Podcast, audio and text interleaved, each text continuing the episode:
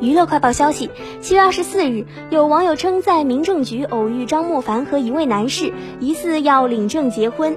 当天，张莫凡身穿白色上衣搭配黑色裤子，该男子则身穿白衬衣牛仔裤，两人一起低头看着手机，似乎在排队等待办理业务。还有网友称看到张莫凡腹部隆起，疑似怀孕。二零一五年十月，凭借抖落自己失败爱情的“失恋过吗”小视频，收获十四万次转发。二零一五年底，张莫凡粉丝超过两百万。二零一七年八月一日，网红张莫凡公开恋情，男友是同为网红的孙红良。孙红良在微博中晒出两人拥抱的亲密合照，并配文：“再也没有骗自己的理由。”张莫凡随后转发并表白：“再也没有武装盔甲的借口。”去年一月，张沫凡宣布与前男友猴哥分手，此后一直未公布新恋情。